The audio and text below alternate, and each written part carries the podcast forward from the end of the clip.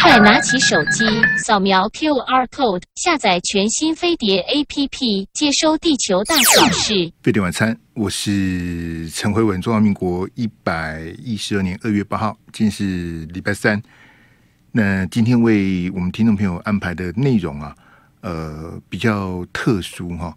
呃，我不打算谈太多的题目哈，就针对一个呃新闻事件啊哈。呃，来跟听众朋友做这个呃解读哈。呃，这个新闻其实炒了大半年了，哦，从去年的七月啊哈，这个一路延烧到现在，可以炒半年多啊，这实在是不容易哈。那当然，它有很多这个各方面的因素啊，它不是一个单一事件的，其实呃，里面非常的复杂哈。那也牵涉到这个蓝绿之间的各种的阴谋啊，呃，各种的这个这个报酬啊，啊，其实很多东西都是这个 inside job 啊，都是内部的人抖出来的哈。这个呃，外面人是不会知道的哈。那当然，我相信当事人自己心里有数哈。那我今天要跟大家谈这个林智坚的论文案呢，呃，当然。就如同我刚跟大家讲说，已经从去年七月一路延烧到现在，而且目前看起来还没完没了，有官司、有诉讼、有政治攻防，哈，呃，短时间之内，这个这个事情还哦还停不了。好，那我要跟大家谈的是整个林志坚论文案里面的一则新闻。好，那这则新闻呢是在今年的一月。好，台北地方法法院开庭之后啊，呃，发生的新闻哈。那这个新闻就是简单讲，就是说，哇，这个这个林志坚呐，哈，这个小智答非所问呐，哇，林志坚这个这个丢脸丢到家了哈。法官问 A，他答 B 哈，这个乡民就炸锅哈。这个 PTT 的乡民啊，这个这个听了大家盖大楼了哈，这个笑林志坚呐哈，然后。你也知道，在现在的这个媒体的环境之下，哈，这个快速的传播啊，好，然后快速的蔓延。那因为是在农历春节前一月十一号的开庭嘛，啊，那我们一月十九号就一月二十号是小年夜嘛，好，所以它距离农历春节期间非常的短，非常的近。那造成什么呢？造成这个整个新闻事件。呃，快速的延烧之后，就遇到农历春节，就整个大家都跑去过年了。好像我们飞碟晚餐也连续的这个呃休息十天啊。那其实各大部分媒体的政论节目也，他们有的都是存档了，没有人在直播的，大家都过年放假去的哈。那呃，我是后来在农历春节之后，我才知道有这么一则这个，我是看到林志坚的律师的部落格啊。那林志坚的律师的这个这个感想啊，那我看到了他的律师，就林志坚的律师哈，这个肖雄林肖律师的这个，我看他写之后，我就觉得怎么跟我看到的新闻不一样？就是林志坚律师写的，跟于正煌的律师哈吴俊达律师讲的是两件事情，好。那怎么会？怎么一个开庭会有两个、两个、两两个完全不一样的讲法？哈，我就开始在想说，怎么会这样子？这到底是哪一边不不不合理嘛？你一听就知道不合理。为什么林志坚的律师讲一套，于正煌的律师讲一套？哈，那我就把这整个事情把它理清楚。那我们今天就不谈别的，就谈这件事情，看看看这个事情能不能。让大家能够听懂哦，这个能够把它这个理清楚哈。那这个一开始就是简单讲，就是去年七月王宏威踢爆林志坚的论文嘛。然后林志坚有两本论文，一本在台大，一本在中华大学。好，那现在我们要讨论的是台大的这个国发所的这个论文啊。那涉及到另外一个当事人，就叫于正煌。啊于正煌是这个呃调查官。好，那。当然，于正煌就跑去北院啊，自诉告这个林志坚哦，这个违反著作权法哈，这个大概是这样子哈。那林志坚真的答非所问吗？我我现在不是要跟你讲说林志坚的论文的细节，我不是要跟你谈这个，我是要跟你谈说，今年的一月十一号，台北地方法院准备程序庭的时候，法官问林志坚答，林志坚是不是答非所问？我要讲的是这个哈。那我先跟大家讲这个，我查证之后的结果，就林志坚真的是草包吗？林志坚真的是草包？因为呃，我我觉得会有一些人对民进党对林志坚有这个呃这个先入为主的成见，就说你就是草包，你的论文是抄的。好，你的你的学位被撤销的，所以你的这个你的所作所为，你的所有一切我都否定你，你就是个叉叉啊！你就抄人家论文什么？就林志坚真的是草包吗？好，那到底谁被认知作战呢？这个就是一个标准的，所以呃，我我把这个故事把它讲，我也会拿资料给大家看的啊，不管是这个在你收看我们的直播，哦，我把笔录拿给你看。好，或者你听我，你没有办法看直播的，我口述啊，告诉你这个原因是什么。好，然后你就可以从你自己去判断。好，我把于正煌律师的讲法跟林志坚律师的讲法，我通通把它整理好，告诉你。好，跟你报告，跟你分析，你来做判断。好，这样就就最清楚。所以，我们还是回到这个今年的一月十一号哈。台北地方法院的准备程序庭啊，那这个庭呢，到目前为止开了两次啊。这个准备程序庭是公开审理的，所以一月十一号的准备程序庭是很多人去听的。好，那我待会会跟大家讲的是去年的十一月二号，好，那个庭是没有公开的。好，那个庭是法官呐、他询问这个于正煌的律师的部分啊。那我为什么要跟你讲十一月二号的那个庭呢？啊去年十一月二号的那个庭，跟今年一月十一号的这个庭，你两个庭并在一起看，你就能够看出事情的这个拼凑它的全貌出来。好，我用在这里哈。来，我们先看于正煌的律师哈。来，阿志给我那个幻灯片哈。于正煌的律师啊，他这个讲哦，他说法官问林志坚论文怎么写？好，这是于正煌律师这个。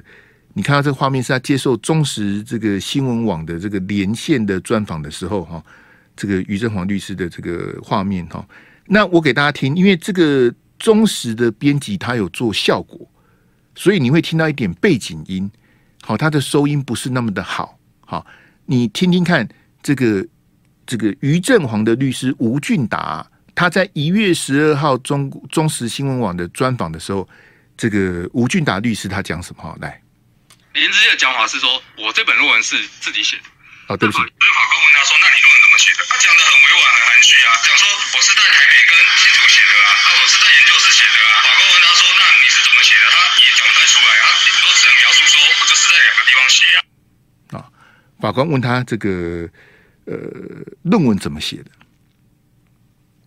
啊，我我刚播的这个顺序没有弄好啊，很抱歉。我再让你听，因为他有做一些效果音。背背景的音乐，好，他因为他做动画做效果嘛，你可以在这个呃我的直播上面看到那个我截图的画面，他是有做效果的，所以他放了一点背景，不是那么清楚，没关系，你再听一次。于振煌的律师在接受中时新闻网一月十二号专访的时候，这个吴俊达律师讲什么哈？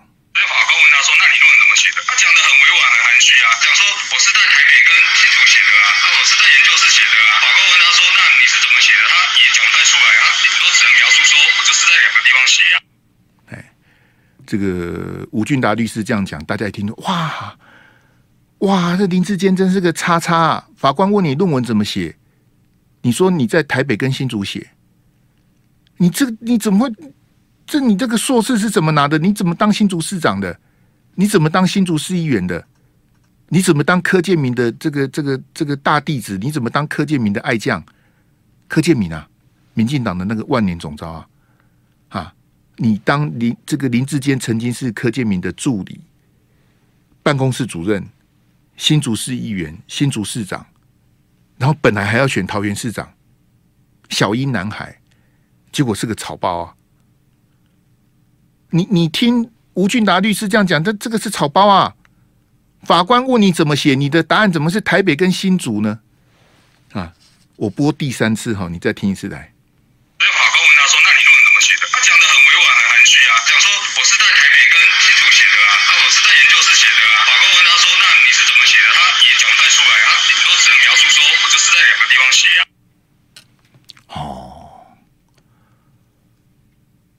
真的是这样子吗？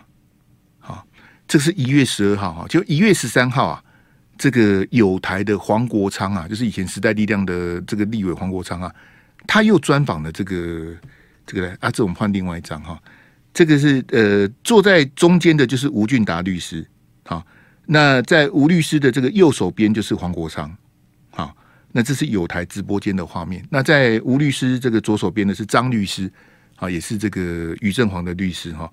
这个黄国昌的这个专访的时候，收音就比较听清楚的哈。我们听听看吴俊达律师在黄国昌的节目讲什么来。林智坚的讲法是说，我这本论文是自己写的，在法庭上法官问他说，你怎么写的？他就说我在台北在新竹写的，在研究室写的，然后没有任何具体的说明，啊，只是他没有讲说我用笔写的。你有没有听到最后那个哼哼？哎，听起来是因为他们这个三位都戴口罩哈。这个我猜是黄国昌的声音呐，哼哼，这样哈。你再听一次吴俊达律师在黄国昌的节目，他是怎么讲的？哈，来，林志杰的讲法是说，我这本论文是自己写的，在法庭上法官问他说，你怎么写的？他就说我在台北在新竹写的，在研究室写的，然后没有任何具体的说明啊，只是他没有讲说我用笔写的。黄国昌。黄国昌，你自己是律师啊？你你听吴俊达律师这样讲，你不觉得奇怪吗？法官问你怎么写的，你说我在台北跟新竹写的。法官问林志坚说你的论文怎么写的？林志坚回答说我在台北跟新竹写的。真的是这样子吗？好，因为这个时间关系，我们二十分要强制进广告。这个我待会这两段我还会再播，因为我跟各位讲，我今天没有要谈别的题目。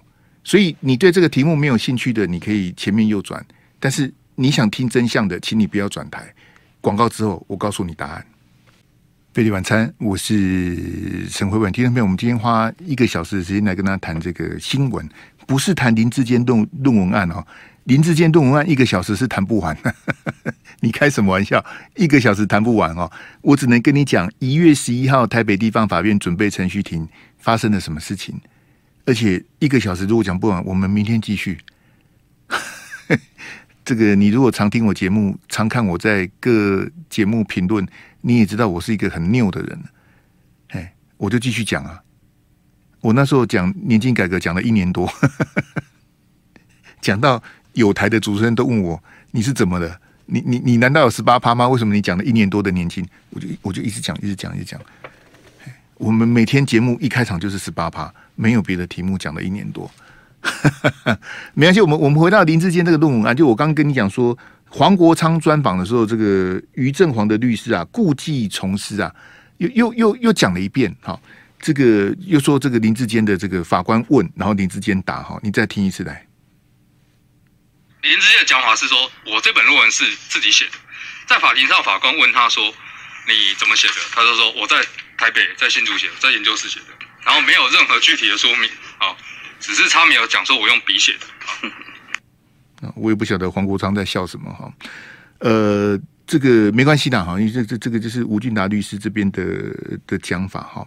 那我们当然是要正反并陈哈，把林志坚律师的讲法也告诉大家来阿志给我这两个标哈。林志坚的律师的讲法是不一样的哈。那跟于正煌律师的这个讲法是相反的哈，到底法官问什么？好，如果依照林志坚律师的讲法是说，法官是问林志坚说：“你的论文在哪写？”哎哎，阿志，我不是有给你第一张的那个单张的那个？哎，你那个那个那个大小框也给我，那现在用那一张刚刚好。好，谢谢哈。其实林志坚的律师的讲法说，法官是问林志坚：“你论文在哪里写的？”而不是你论文怎么写。那论文怎么写，跟论文在哪写，那是两个完全不一样的问题啊，对不对？论文怎么写，跟论文在哪写，这是两个不同的问题，当然会有不同的答案。那你回去看林志坚的答案，林志坚真的是告诉法官说，我是在台，我待会拿笔录给你看。林志坚真的是告诉法官说，我是在台北跟新竹写这个论文。嘿，好，那你看这个是呃，《中国时报》他就想说，哦，被法官问论文怎么写的，林志坚竟回这句在新竹跟台北写的，哇，那大大家就炸锅了啊！那这如果如果真的是这样，那你一定是草包嘛？法官问你怎么写，你怎么回答台北跟新竹呢？你草包。哦，不然你怎么会这样回答？可是如果法官是问你说你的论文在哪里写的，那你回答台北跟新竹，这不是废话吗？台大在台北嘛？台大这是台大国发所在台北，这这不用讲嘛？那林志坚的那时候是新竹市长嘛？他的户籍、他的住的地方在新竹市，这不废废话？所以，假如法官是问说你的论文在哪写的，林志坚的回答是台北跟新竹。这不是再正常也不过了吗？这有什么好大惊小怪的？那现在问题来了，到底于正煌的律师讲的是实话，还是林志坚的律师讲的是实话？到底法官问的是什么？法官问林志坚论文怎么写，还是问林志坚论文在哪写？法官到底问什么？林志坚的答案就是一样的，因为林志坚那个答案是有笔录，我我就说我待会会拿给你看。林志坚的回答是说：“我的论文在台北跟新竹写的。”林志坚的答案是这样。现在我们要去往前推，那法官的问题是什么？是论文怎么写，还是论文在哪写？哇，那这个差十万八千里啊！论文怎么写，还是论文在哪写？到底哪一个是真的？这两边都是律师啊，为什么开个庭会有两个答案呢？到底是论文怎么写，还是论文在哪写？黄国昌，你自己是律师啊，你你觉得法官会问什么？我我跟大家解释一下哈，这个要要跟大家讲一下这个法院的开庭哈，这个是不一样的哈。这个来，阿志给我第七标哈，法官呢，他要确认管辖权啊，他要问发生地跟结果地。好，这个是在我们法律上就讲的犯罪地，犯罪地。啊、这个呃，发生地、结果地那是不一样的。好，还有行为地哦，它它有很多那种很多专有名词啊，犯罪地、发生地、行为地、结果地，它乱七八糟一大堆哈。那法官为什么要问这个？因为这个庭是在台北地方法院嘛。那台北地方法院有管辖权嘛？所以法官要先确认我有没有管辖权嘛？我我的这个法院有管辖权，我们我们后面再继续做我们的程序嘛。如果这个这个案子根本根本就不是我台北地方法院可以宣判的，那我还开什么庭啊？如果这个事情的犯罪地、行为地、发生地、结果地，通通是在新竹的话，那就是由新竹地方法院来判决了。怎么是我来判决呢？如果是这样子的话，好，所以我就跟大家说，我们从。各种的蛛丝马迹来推断，说到底于正煌律师讲的是真的，还是林志坚的律师讲的是真的？法官到底问林志坚什么？他是问你论文在哪写，还是论文怎么写？论文在哪写？台北跟新竹，对啊。论文怎么写？他问这干什么？好，这个这个我简单解释一下，这这没有很复杂哈。我我们一般哈的案件。它的流程是这样：第一个叫做准备程序庭，一月十一号那个就是叫准备程序庭啊。准备程序庭，他弄的就是程序。好，那准备程序庭开完之后呢，会进入这个交互诘问。好，那个这个这个就进入了这个实质跟实体的审理。好，然后呢，最后是辩论终结。好，辩论终结比较你像结论呐。啊，就是一个结论的味道，辩论终结，然后后面就宣判了。他的法院的流程就是这样子：准备程序、交互詰问、辩论终结，然后宣判，然后就没了。好，准备程序、交互詰问、辩论终结、宣判，就这样。好，绝大部分的案子都是这样。好，那有一个部分比较特殊，叫做自诉的案子。我跟大家解释一下自诉跟起诉的不同。哈，这个案子呢。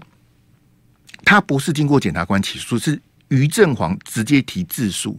什么叫自诉？就是自己的自哈，自诉就是自己起诉了，就是我是于正煌嘛，我认为林志坚你侵犯我的著作权嘛，我就找律师去告你。好，这个叫做自诉。好，那绝大部分的案件他不会去自诉，为什么呢？因为自诉是比较麻烦的。好，通常我们是提告诉。好，譬如说我是于正煌，我觉得林志坚的论文抄我的，我很很不爽，然后呢，我就去告林志坚，我到地检署去告林志坚，我对林志坚提出告诉。不是自诉哦，自诉是要跟法院提，自诉不能跟检察官提，自诉要跟法院提，那那自己起诉。我提告诉，我是跟检察官提说，哎，报告检察官，这个林志坚哦，这个这个这对不起我，他抄我的论文，好，他侵害侵害我的著作权，这个叫做告诉。好，那现在问题来了，这个差别在说，如果他是提告诉，这个案件的主导权就在台北地检署手上，就由台北地检署去查林志坚呐。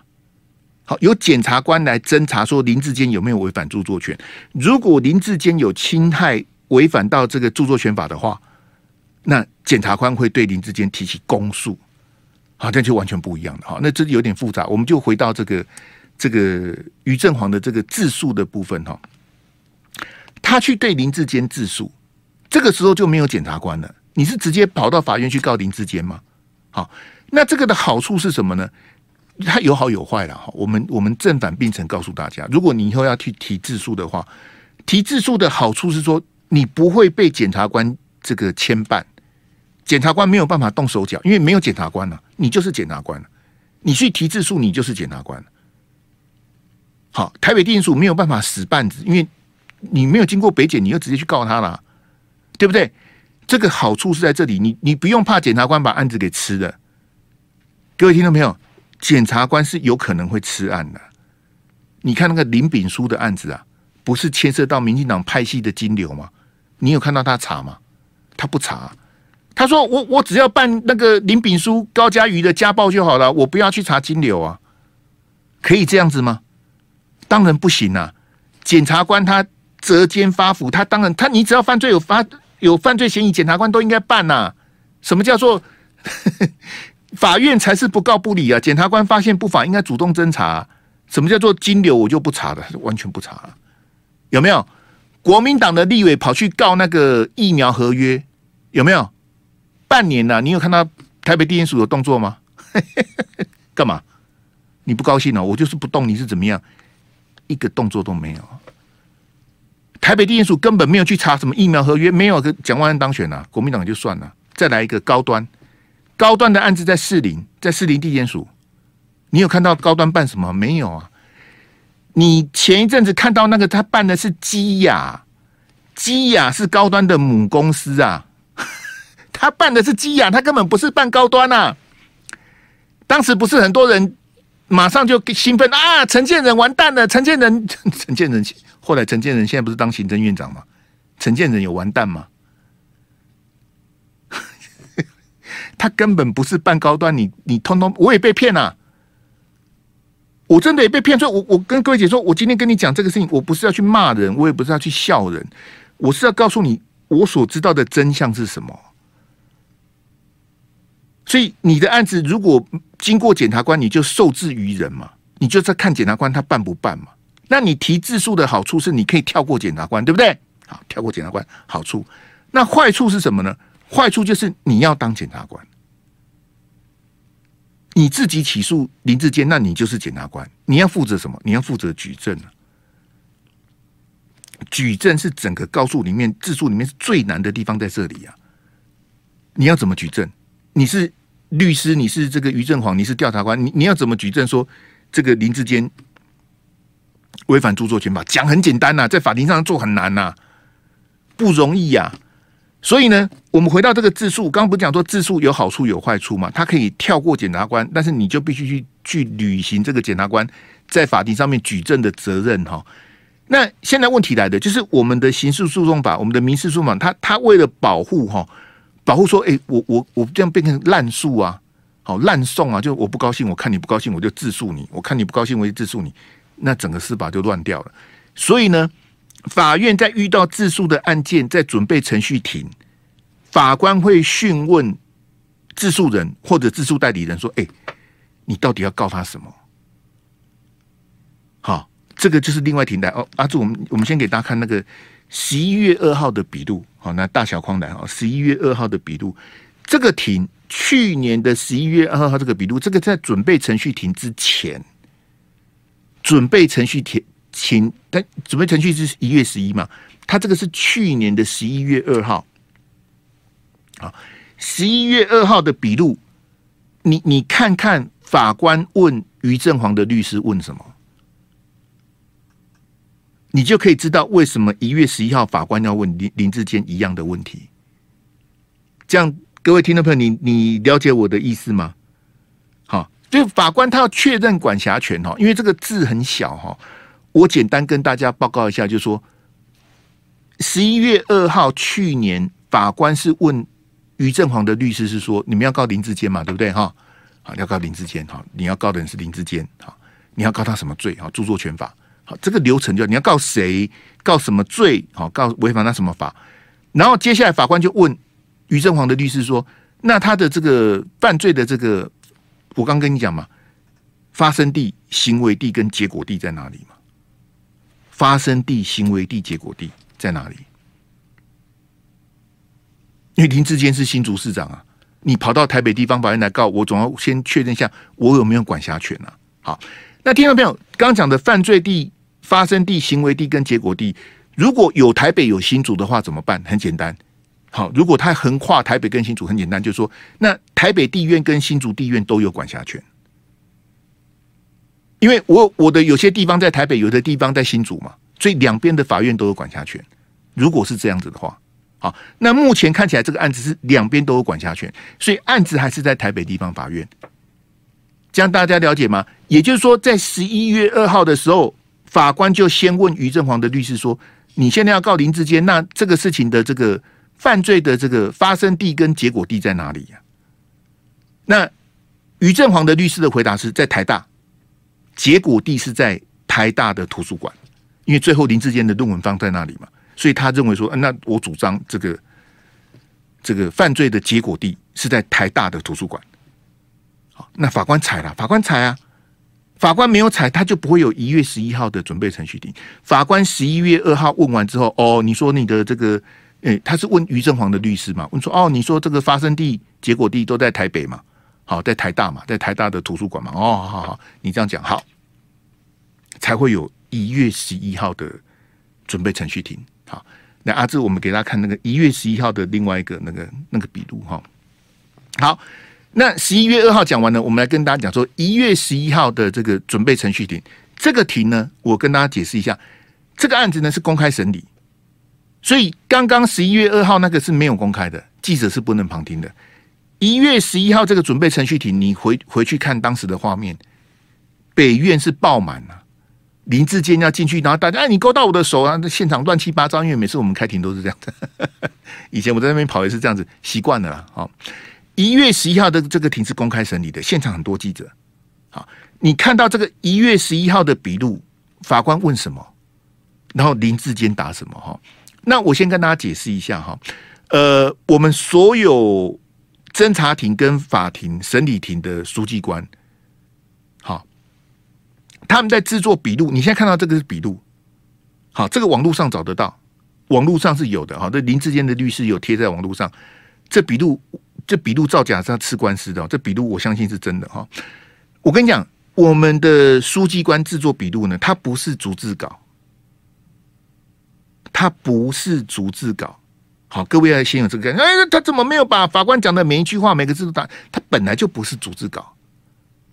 OK，好，因为你说说应该一个字一个字打，他不是这样子。因为你你有去听过庭的人就知道，像我们以前。以以前我们逛法庭呢，跟逛菜市场一样啊。除非有些庭是我们已经知道是大的案子的庭要开，我们就提早去。不然有时候我们我们无聊哈，没新闻的时候，我们就是每个庭哦，因为侦查庭是不能逛的，只有审理庭可以逛哈。然后就探头探脑啊，当然不，你不能这个妨碍到法官的这个开庭，你说问法警哦，聊聊个两句什么的。其实这个庭哦，我跟你讲，这种公开审理的庭。如果不是林志坚，是不会有人去听的了。各位了解我意思吗？其实很多庭都没记者，是大的案子才会记者才会才会去哈。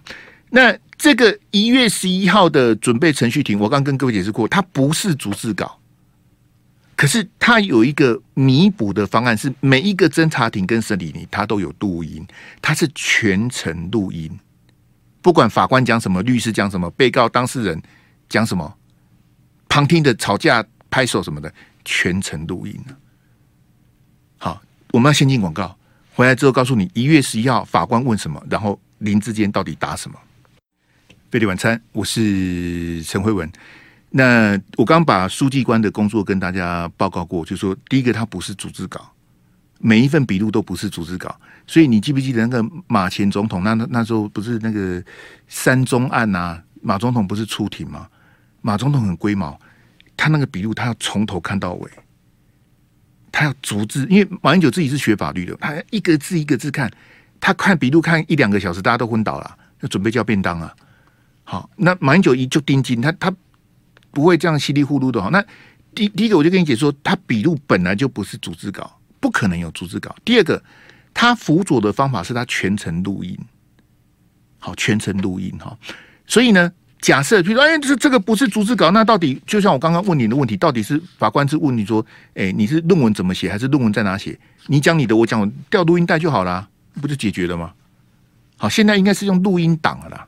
以前我们是录音带，我在跑的时候还是录音带，我是老人哈。那后来是光碟，好，现在我猜应该是用这个，应该是用电脑硬碟直接录了哈。我猜是这样子的啊，因为我也很久没进法院了了哈。这个敲三下，啊，没事不要跑法院，送者凶也哈，就是没事不要到法院，除非像我们以前跑法院这样哈。OK，那现在问题来了哈，呃，每一个庭哦，我刚刚不是讲准备程序庭吗？我我会跟大家讲说一个一个概念啊，就是说准备程序庭是着重在程序啊，法律呢它是先程序后实体，它一定是把前程序先弄清楚，才进入实体实质实体的审理。每一个案子都一样，不管你是刑案、民刑事、民事什么什么都一样，大案子、小案子，它一定是把程序先弄好了，它才进入实质的审理。好，那刚讲到就是说这个准备程序庭呢。你第一庭的时候，法官一定会问被告一件事情，什么事情呢？你知不知道你被告什么？我我我把我把它讲成白话文了，就你知不知道你被告什么？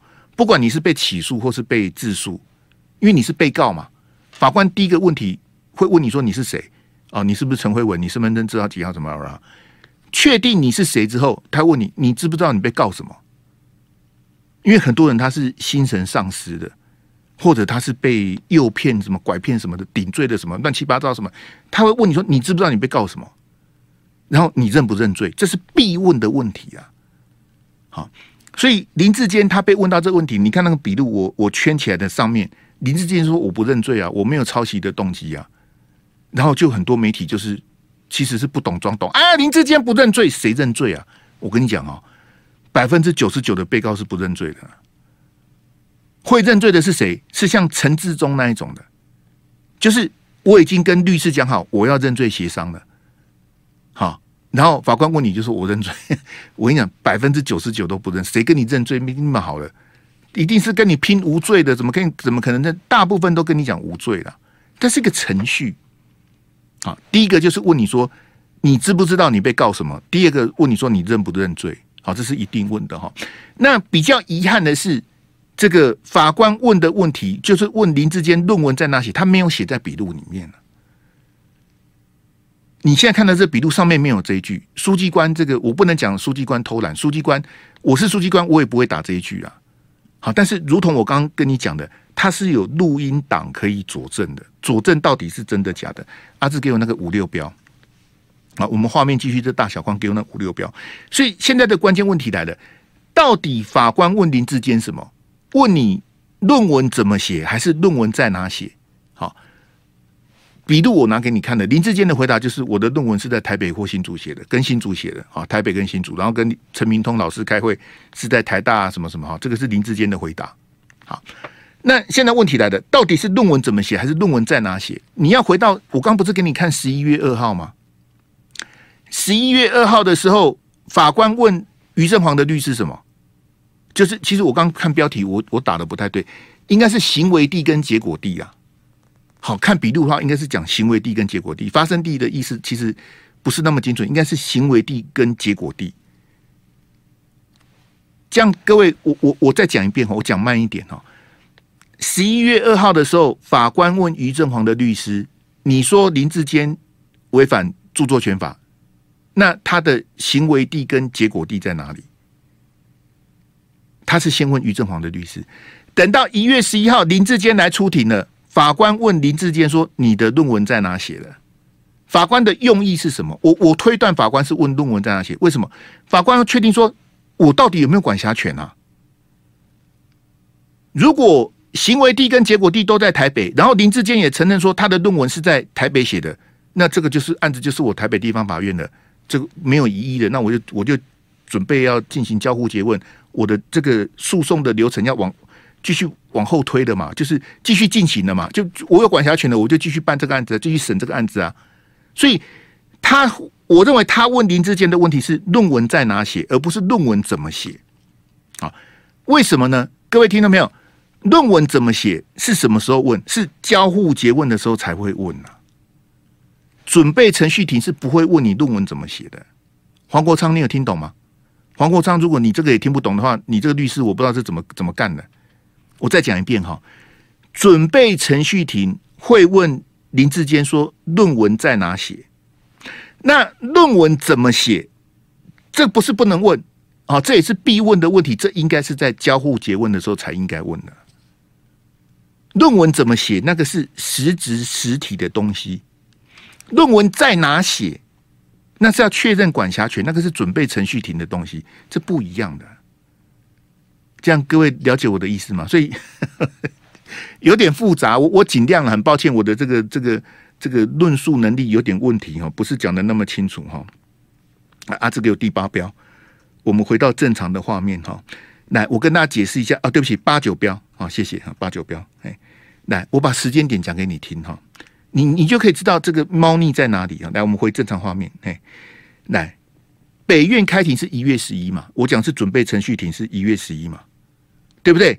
嘿，我们回正常画面，嘿。忠实的专访是一月十二，对不对？就是那个吴俊达律师讲那个什么，那好，那是一月十二。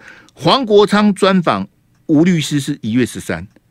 哎，哎，我再讲一遍哈，他的时间点就是十一号、十二号、十三号，连续三天。好，十一、十二、十三。好，那这个如果因为开庭是一月十一嘛。对不对？开庭是一月十一，那我就跟你讲说，现场一堆记者，他是公开审理嘛。如果林志坚一月十一乱答的话，记者为什么没报道？你不觉得很奇怪吗？因为现场是有记者的哦。法官问你 A，你答 B；法官问你，你答非所问啊，你出糗了。法官问你论文怎么写，你的答案是台北跟新竹，哈，你这个草包。法官问你论文怎么写的，你的答案怎么会是台北跟新竹呢？那你不是有一堆记者在听庭吗？那你们怎么都没写呢？你们全部都睡着了吗？法官问你论文怎么写，你的答案是台北跟新竹，笑死人呐！那现场的记者通通没反应，为什么？合理吗？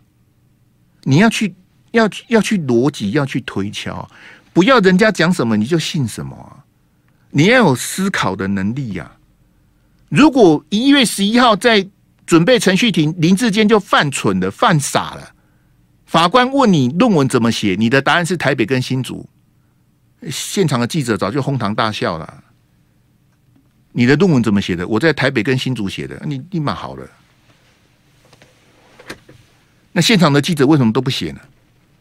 现场有电视台的记者，有报社的记者，SNG 全部都在门口啊，他为什么不报道呢？你不觉得不合理吗？思考，思考，不要人家讲什么你就信什么。你你看看这个时间点，一月十一号的庭，一月十二号的专访，一月十三黄国昌又专访同样同样一个律师。那如果林志坚一月十一号乱答，记者为什么都不报道呢？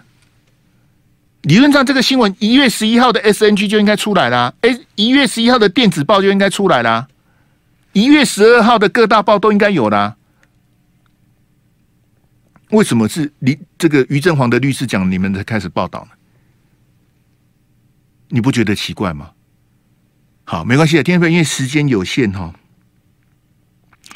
这个我来问大家一下哈，这这个这个没有别的意思，大家千万别误会，别往心里去，我没有任何的这个要批评或是去骂任何人，没有哈。我讲的半个多小时讲到现在哈，我问我们线上的朋友哈，你大概听得懂？听得懂我要表达的意思哈？你大概听得懂八十到九十趴的，或是你完全听懂的，请你打三个一。你大概有听懂一半的，请你打三个二。你听不太懂的，霍元兄，你我不知道你在讲什么，我大概只听懂百分之十，我不不懂不知道你在讲什么，请你打三个三，好不好？一二三。你大概听得懂八十趴以上的，请你打三个一。你大概听得懂一半的，请你打三个二。你几乎听不懂我在讲什么，请你打三个三。这个没有标准答案。好不好？这个这个是我的表达能力有问题，我的这个节目准备的不好，嘿，嘿，还还有六六六的、哦，六六六是什么？立马好了，听不懂没关系啊，听不懂我我想不管你的答案是一二三，我明天还要再讲一遍，哎，我明天还会再讲一遍，好不好？哎，听不懂的没关系，听不懂听不清楚的是我的问题，好，my apology 是我的问题，好不好？嘿。哎，有有打一的，有打二的，嘿，蒂克许你听懂一半哦。好，那明天蒂克许你明天要继续来，嘿，把另外一半补下，要九九九九九九一下，嘿，你是在卖卖金子啊？九九九，嘿，好，七七七，哎，这个是来乱的，嘿，马上 ban 他，没有问题，嘿，你来乱我还不 ban 你，立马好了，七七七的，嘿，你把我这边当什么？当当当游乐园哦？你想打什么就打什么，嘿，嘿，不要耍宝啊！听不懂，听听不太清楚，没有就。我就跟你讲说，那个，那阿志，我们回到五六标，哎，对不起哈，我们再回到我，谢谢阿志哈，我们再回到五六标。那我跟你讲，关键是在这里的，到底法官问他什么？法官是问林志坚，你论文怎么写，还是论文在哪写？那差十万八千里啊！可是你综合十一月二号的笔录，你去推敲法官要去确认那个管辖权，然后你再再。回到我一月十一号讲的现场，那么多记者，如果林志坚真的犯蠢了，记者会放过他吗？如果林志坚真的答非所问，问 A 答 B，记者会放过他吗？笑就把他笑死啊！你论文怎么写的？我在台北跟新竹写的，哇，这不是叉叉吗？是这样子吗？真相是这样子吗？还是法官是问说论文在哪写？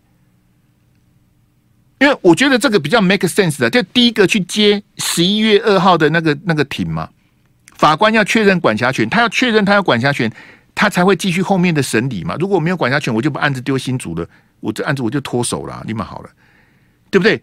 所以每一个案子，法官其实检察官也一样。好，我我举两个例子给大家听，因为我们节目快要那个了，我举举两个例子。第一个就是高虹安的案子。